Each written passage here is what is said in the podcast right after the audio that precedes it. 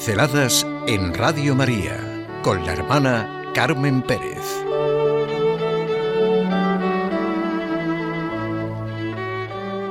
Nosotros, hoy con Don Quijote, los niños, la historia de Don Quijote la traen en las manos. Los jóvenes la leen, los hombres la entienden y los viejos la elogian. Dice el Papa Francisco citando un pasaje del propio Miguel de Cervantes, cuando recibió un ejemplar del Quijote de manos del director del Instituto Cervantes, Víctor García de la Concha, director de la Real Academia Española. Estaba con Darío Villanueva y el académico Francisco Rico, con quienes se reunió en el Vaticano.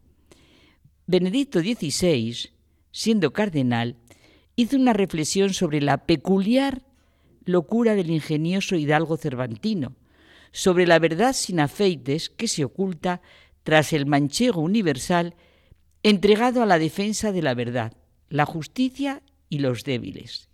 Se trata, escribía el entonces cardenal Ratzinger, de la expresión poética que tal vez más perfecta y acabadamente reflejó el drama de la despedida de la Edad Media y la irrupción de la Edad Moderna, y ello a través de la pluma de un autor que se sabía más versado en desdichas que en versos.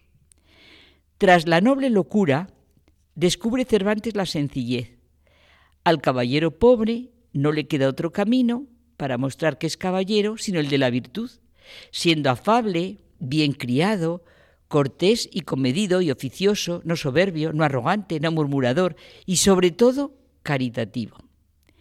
Benedicto XVI, con su gran profundidad y sabiduría, nos invitaba a no perder el sentido de la verdadera tradición, que es un testimonio constante de la juventud, de la verdad, de lo eterno, de lo que siempre vale, a vivir la rica y verdadera tradición en un mundo en el que parece que pueden la burla de la bondad y la verdad y no se aceptan como la realidad de la vida.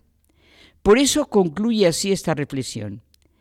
Aquella altiva seguridad con que Cervantes había quemado los puentes que quedaban a sus espaldas y se había reído del tiempo antiguo, se torna ahora en melancolía por lo perdido.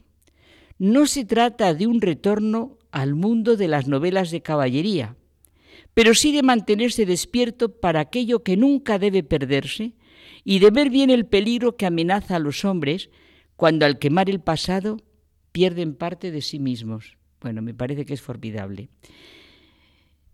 Bien predica quien bien vive, dice Don Quijote. La vida es testimonio. Jesucristo es el testimonio vivo, seguro, perenne del amor de Dios a los hombres. Todo en la vida, para ser vital, tiene que ser testimonio. Todo comporta un testimonio. En su divino plan está la profunda dimensión eclesial y comunitaria de la fe, y nos invita a ser testimonios vivos que transmiten la fe a través de su historia personal. Necesitamos de la carga existencial de la vida unos de otros. Muchos de los diálogos de Don Quijote y Sancho ponen esto de manifiesto. Advierte Sancho, respondió Don Quijote, que hay dos maneras de hermosura, una del alma y otra del cuerpo. La del alma campea, y se muestra en el entendimiento, en la honestidad, en el buen proceder, en la liberalidad y en la buena crianza. Y todas estas partes caben y pueden estar en un hombre feo. Y cuando se pone la mira en esta hermosura y no en la del cuerpo, suele nacer el amor con ímpetu y con ventajas. Solo la hermosura del alma produce bienestar y es capaz de amistad. Para Don Quijote es claro que la belleza del cuerpo pasa, pero la belleza del alma es la amistad que siempre está ahí. Las amistades que son ciertas, nadie las puede turbar.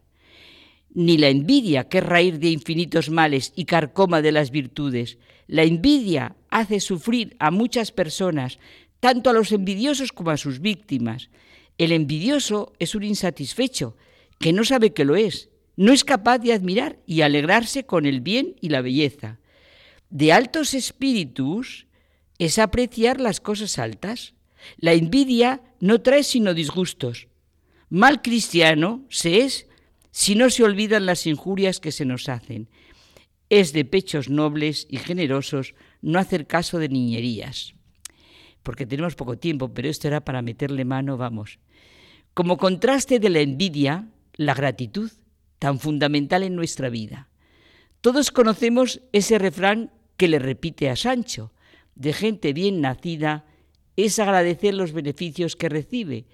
El agradecimiento, que solo consiste en el deseo, es cosa muerta. ¿Cómo es muerta la fe sin obras? El agradecimiento es la memoria del corazón y no puede darse una buena persona sin agradecimiento. El agradecimiento es la verdad de la vida y donde está la verdad está Dios. En otro punto muy práctico, nos recuerda Don Quijote al apóstol Santiago en el tema de la lengua. El apóstol dice que si alguien nunca falla en lo que dice, es una persona perfecta, capaz también de controlar todo su cuerpo. El libro de los Proverbios es contundente. La lengua tiene poder de vida y muerte. Don Quijote está en esta línea. En la lengua consisten los mayores daños de la vida humana. Es tan ligera la lengua como el pensamiento, que si son malas las preñeces de los pensamientos, las empeoran los partos de la lengua. Y para acabar, escuchamos dos consejos suyos. Encomiéndate a Dios de todo corazón, que muchas veces suele llover sus misericordias en el tiempo que están más secas las esperanzas.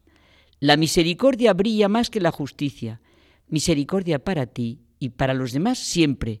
Y un buen arrepentimiento es la mejor medicina que tienen las enfermedades del alma. Pues dejamos a Don Quijote.